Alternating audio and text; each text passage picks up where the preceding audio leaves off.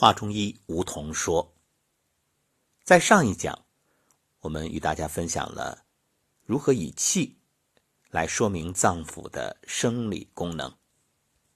那么说到学习中医，相信很多朋友最初的愿望就是希望能够让家人不生病，或者通过中医帮助已经患病的家人解除疾病的痛苦。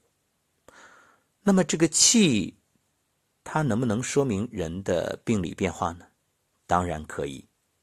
五脏六腑皆赖气为之用，气贵于和，又喜宣通。故曰：气血以流，凑理以密。什么意思啊？就是健康啊，意味着气血要通畅、凑理、致密。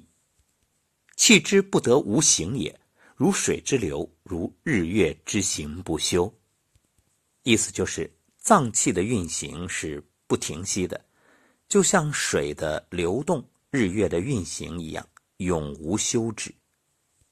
这里所说的脏器，就是内脏的精气。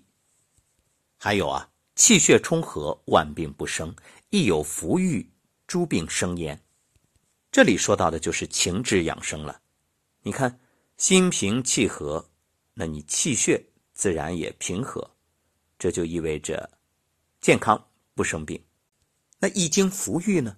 福郁的意思就是郁结不舒。各位想一想，爱生气的人身体会好吗？无论他是向外发怒，还是向内郁闷，都是伤害自己的身体。所以说，一有福郁，诸病生焉。这你郁闷啊？各种病都来了。凡疾病之表里虚实、顺逆缓急，无不因气所致。所谓百病生于气也。所以中医讲致病因素有六淫、风寒暑湿燥火，这是外环境；还有七情，这就是内环境。就是七情太过，则导致身体的失衡。因此啊。凡病之为虚、为实、为寒、为热，治其病变，莫可名状。欲求其本，则止一气足以尽之。盖气有不调之处，即病本所在之处也。所以说，一切疾病的发生发展，都与气的生成和运行失常有关。因此，当很多听友咨询的时候，第一句话我说：“心安是大药。”你的心先安住，因为你的病，它表现出来的这种症状，其实往里面寻根究底啊，会发现与情绪有关。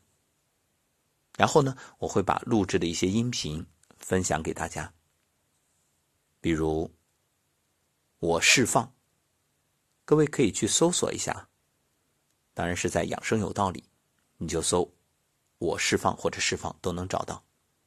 还有呢，四句话：对不起，请原谅，谢谢你，我爱你。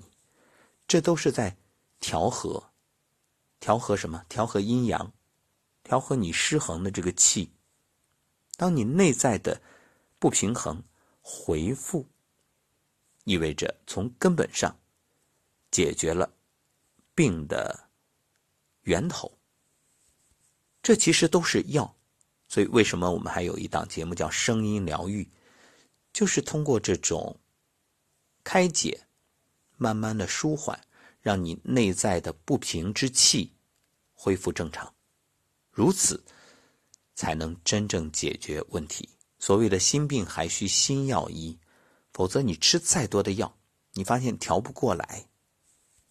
那么，根据这个气医元论，该如何去指导诊断和治疗呢？下一讲我们接着谈。